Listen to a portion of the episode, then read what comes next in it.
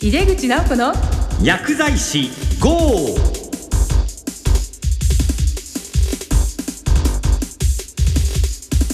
こんばんは。4月スタートの新番組井出口直子の薬剤師 GO パーソナリティの井出口直子です。この番組では薬剤師の皆様に役に立てていただけるような情報をお届けしながら薬剤師の皆様を応援していきたいと思っています。どうぞよろしくお願いいたします今月のテーマは薬剤師のキャリアデザインです。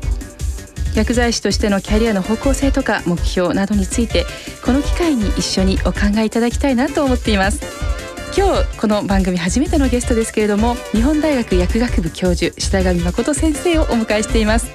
えー、私出口は現在帝京平成大学薬学部の教員をしています。その前は4年間日本大学の教員をしていました。本日のゲストはそこで大変お世話になった白上誠先生です。当時研究室ですね。私ファーマシューティカルコミュニケーション学という研究室にいたんですけれどもそれとは別に寄付講座でキャリアデザイン学というのを白上先生と一緒にやらせていただいていました。ですので今日はどんな話が聞けるかとっても楽しみにしています。それでは井出口直子の薬剤師号始めていきましょう。井出口直子の薬剤師 GO この番組は手羽製薬の提供でお送りします。医療現場の皆様に信頼いただけるそんなジェネリック医薬品をお届けすること。それが私たちの願いです。人生を微笑もうジェネリック医薬品の手羽製薬誕生しました井出口直子の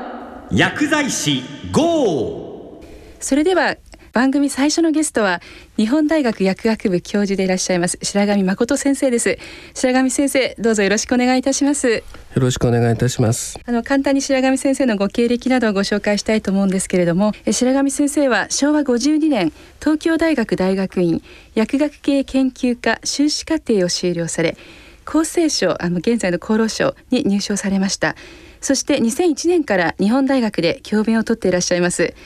私も日本大学時代非常にお世話になった先生なんですけれども、えー、白上先生のご専門分野は薬剤経済学社会薬学そして薬局経営、えー、バランスドスコアカードなどを使われた薬局経営のご研究そして、えー、企業の法令遵守ですねコンプライアンスなどの研究を幅広くしていらっしゃいます。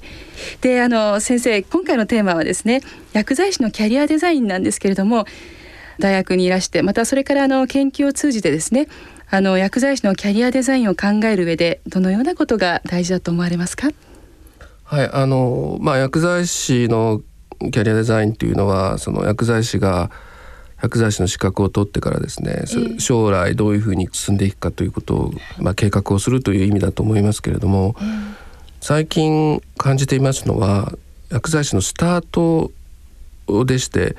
えー、で薬剤師というものが本当にどうあるべきかあるいはその何を期待されているのかというのをしっかり考えなきゃいけないんじゃないかというふうに感じています。社会が薬剤師何を期待されているかをもっと考えた方がいいということですね。で、ねはい、私はあの薬剤師の免許を持っていますけれども、えー、薬剤師として働いた経験ありませんから、まあ学生にはですね、はい、あのまあ患者の立場からものを言い教えるようにしてるんですけれども、はい、一体そのまあ患者さんあるいはそのもし病院に勤めるとすればその医療関係者から何を期待されてるのかっていうのをやっぱりしっかり考えなきゃいけないんじゃないかというふうに思っています。で、まあ、例えば薬局に勤めるとか薬局で薬剤師をやるとすれば相手は患者さんなんですけれども、薬局に来る患者さんは一体何を期待してるんだろうかっていうふうに考えることが必要だと思います。でやっぱり患者さんというのは薬局に来て、えー、えー、自分の病気を治したいから、うん、その薬を調剤してもらうということだと思うんですけれども、ね、大学などで教えるその薬剤師の役割っていうのはどちらかというと、はい、まあ、安全性に重点を置いた、うん、副作用に、まあ、あの重点を置いたですね。副作用を起こさないようにあるいは副作用に早く気づくように患者さんにこう伝えるということが中心だと思うんですが、やはりあの患者さんは病気を治したいっということであれば、えー、その有効性つまりその患者さんと一緒に病気を治していくということにこう共感するというんでしょうかあるいは一緒になって病気に治していこうっていうそういう気持ちになることが患者さんから期待されていることじゃないかというふうに思っています。はい、ですことの方ですね。そうですね。で、まああの患者さんにしてみると、まあえー、先生から言われて薬を飲んで、でまあそれで治ればそれでいいんでしょうけれども、あまり思ったような結果が出なかった時にですね、はい、まあ、一緒に親身になって相談に乗って、そして、もし何か必要があるならば患者さんに代わってその処方したお医者さんに伝える。そういうようなことがもしかしたら期待されていることなのかもしれないというふうに思っています。でまあ、先ほど申し上げたあの安全性の問題に関して言いますと、非常に極端なことを申し上げれば副作用が起こる頻度というのは非常に稀なわけです。特に重篤な副作用などというと、まあ、10万人とか100万人とかに1人ぐらいしか起こらないわけですね。でそれに患者さんに気づいてもらうあるいはその患者さんをそこから守るということにもし薬剤師の、えー、重要な役割があるんだとすると、うん、その資源としてあまりにも無駄遣いなんじゃないかっていう気がするんですね。はい、ですから薬剤師という資源そうですね。はい。で、まあ、そういう意味でやはりあの患者さんと一緒になって病気を治していくっていうところに、うん、えぜひ力を入れてほしいしそれがそれこそが、まあ、患者さんが期待していることなんじゃないかというふうに私は思っています。まあ、薬剤師の仕事がこう安全性の確保っていうところにあまりそこの副作用のところばかり目を向けるとどうもそれが患者さんのニーズとは食い違ってしまうんじゃないかということなんですね。すねええ、はい。まあ、大学で勉強してきて、まあ、社会に出た薬剤師が大体、まあ、ぶつかるところってよくあると思うんですけど、まあ、現実その薬局の薬剤師が悩んでることっていうのを話してくれない患者さんなんですよね。うん、はい、それであと時々こうネットでもこう薬剤師が根掘り葉掘り聞いてきて何で言わなきゃいけないのかとかいうのはよく上がってきてるんですけど、そういうのをこうご覧になると、まあ、先生どのように思われますか？やはりあの患者さんはそういうことを期待してないっていうことの一つの表れだと思うんですね。でまああの経営学でもよく言いますけれども、はい、そのまあ顧客のニーズっていうことを考えた時に、ニーズに応えるというのが非常に重要であると同時に、はい、もう一つはその顧客が気づいてないニーズがあるんであればそれを掘り起こすということも重要だと思うんですね。で今その患者さんがあの非常に嫌がる内容っていうのはある意味掘り起こさなきゃいけないニーズかもしれないんですね。だとするとそれは伝える前にそのニーズを患者さんに気づかせる必要があるんで、そこからスタートしなければやはりあのいくら情報を提供しても相手にとって情報にならない。ということなんじゃないかと思いますけど。あそうですか。まあ、薬局で話してくれない患者さんも実はまあニーズを持っていて、まあ、それをうまくこう聞き出すことができないということもあるわけですね。そうするとやはりコミュニケーション能力というのはすごく大事かなというのが一つとあとは薬局の場合だとプライバシーのこともよく他の患者さんも聞いてるのになんて言えないよなんていうのもよくありますね。でもいずれにしてもあのキャリアってあの、まあ、前回もちょっとお話ししたんですけども自分がこうありたいっていう、まあ、自分のニーズとそれから周りから求められるものが両方ないと、まあ、うまくいかないと、まあ、先生のおっしゃったのはそのまさにその患者さんという外からのニーズをもっとつかむということなんでしょうかね。あの結局まあ大学で教わったことを持って、まあ、張り切って職場に出て、で薬剤師にはこういうことを期待されてるんだというかこういうことをやるんだよっていうことを、まあ、教わってですね現場に出て、で一生懸命それに取り組むんだけれども、まあ、さっき先生おっしゃったようにですねその噛み合わない、患者さんは聞いてくれてるのか聞いてくれてないのかわからない。いや噛み合わないですね、ですから、やはりそれはあの患者さんのニーズと合ってないんだと思うんですね。でそういうことに気づくことで、はい、その後自分がどうあるべきかっていうことを考えていくことは重要だと思うんですけれども、えー、えー、スタートからですねそういう気持ちを持っていることは重要なんじゃないかと、まあ、患者さんのニーズに応えようっていう気持ちをですね、うん、そうすることでその後のキャリアっていうものを形成していけるんじゃないかということですね。はい、ありがとうございます。まあ、常に自分が薬剤師として社会に出た時に何を求められるかという、まあ、特に患者さんに目を向けてということですよね。で先生はあの薬局経営とかの特にバランスとスコアカードなどもやられていると、はい、まあ、そこに当然ニーズというのがいっぱい出てきてで、まあ、薬剤師はまあ、一人で経営している方もいらっしゃいますけど大体の場合はもう組織に入っていくわけですよね。今まではこう薬剤師不足っていうこともあって非常にこう就職が優位だったりとか、まあ、転職が楽だったりっていうことはありますけど、まあ、これからはそうではなくなるってまあみんな言うわけです。うん、ただしその組織も変わっていくんじゃないかと私は思ってるんですけど先生からご覧になってこの薬剤師がいる組織の在り方っていうのはもう時代とともに変わっていますか？そうですねあのやはり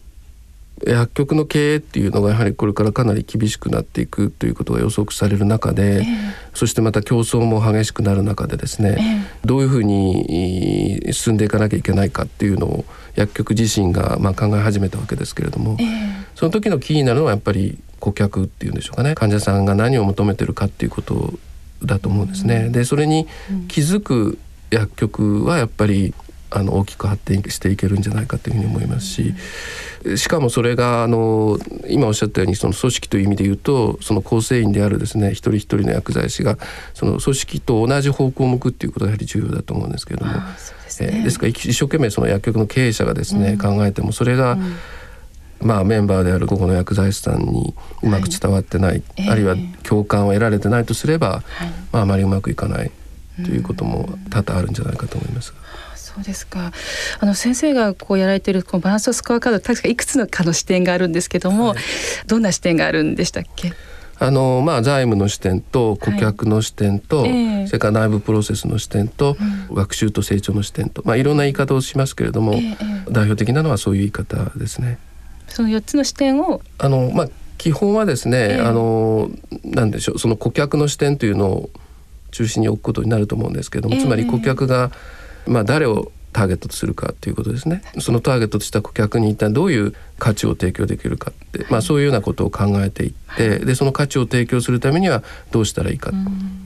そのためにはどんなその人的資源あるいはその、えー、情報資源あるいは組織としての資源というものを必要とするかっていうのを、まあ、考えていくっていう、えーまあ、それがあのバランスとスコアカードの考え方だと思います。はいまず顧客の視点が第一で、はい、そのためにその、まあ、財務みたいなものとかもこう組み入れていくんでしょうかね。で最近うまいことその なんですか薬局経営においてシフトできたような例とかありますか？えーと、残念ながらまだそこまでは言っていないんですけれども、えー、あのその正直なところ薬局自身まだあのそれほど危機感を持ってないですよね。経営に関してですね。うん、で薬文がすごく進んでいるし調剤方針もかなり手厚いものになっていますので。でまあこれからですねあのいよいよそういう競争の時代に入っていくんじゃないかということで、真剣にまあ考え出そうとしておられる薬局さんもかなりおられるのもあの間違いないと思います。薬学生はやはりその今のこうカリキュラムの中で、まあ、経営的なことっていうのはまあゼロではないですけれども、まあ、あまりこう学ばずに、まあ、外に出ていくわけなんですよね。で外に出たら、まあ、組織に飲み込まれて、えー、まあ、組織の方向性とか、まあ、そういうものがギャップを感じることっていっぱいあると思うんですよね。まあ、そういう時にこうどういうふうに考えていったらよろしいでしょうかね先生のお考えがあれば。そうですね、まあ、あの非常に学生さんっていうのは純粋なので、はい、そしてその、えー、まずそもそも薬学部に入ってくる学生の多くはあの誰か人のためになりたいという気持ちが少なくともあってでそしてこう入学してきますから、でその気持ちがまあ薬剤師という資格につながって社会に出ていって、えー、そのまあ自分の夢というかその使命と感じたことをやりたいとまあ、思うわけですけれども、えー、実際にこう組織に入りますと、はい、基本的にはやっぱり薬局というのは営利組織ですからその経営っていうのを考えなきゃいけない、うん、そうするとその自分の理想と薬局が目指すことの間にこうギャップを感じるってことはあり得るんじゃないかと思うんですね。ね。えー、ただあの今申し上げたそのバランススコアカードの考え方でいけば、えー、その最終的なその利益、まあ、財務の視点ということになると思いますけどそれはその顧客のニーズに応えることで結果としてもたらされるものだっていう考え方ですから、はい、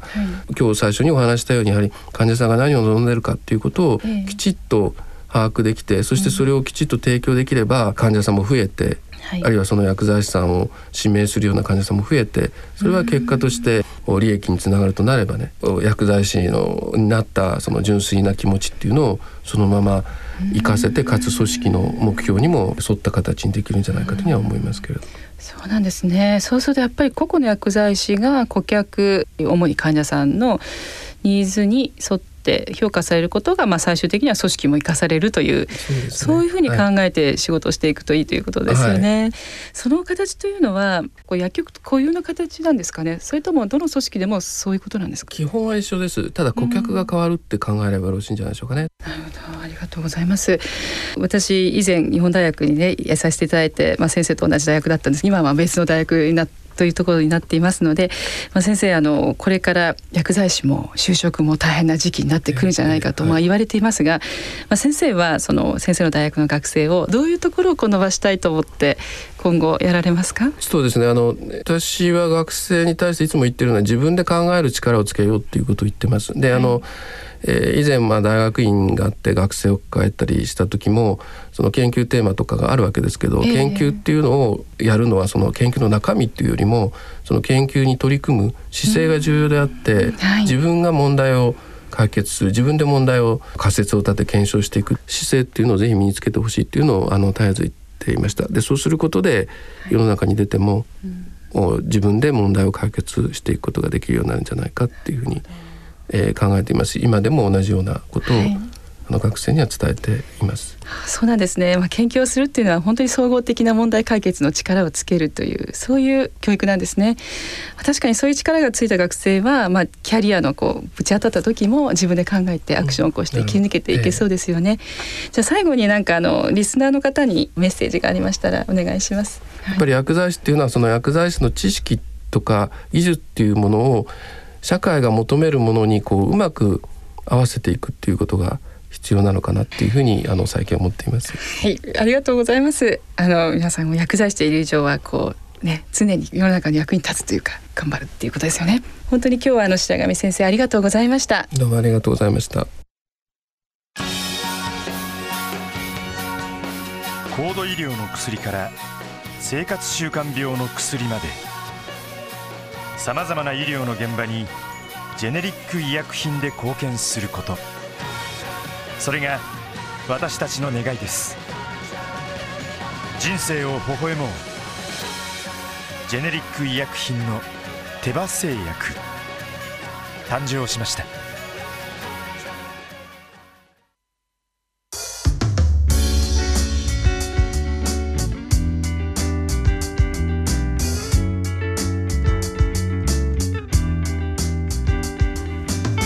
直子がお送りしてきました。いかがでしたか？え今月は薬剤師のキャリアデザインについて2回にわたってお送りしました。白上先生の話ちょっと厳しいとこもありましたけども、まあ、確かにそうだなと思いました。キャリアを開発していくためには内側の私たちだけのニーズを追ってってはうまくいきませんよね。外側からのニーズ私たちが求められていることこれに常に敏感に考えていきたいと思います。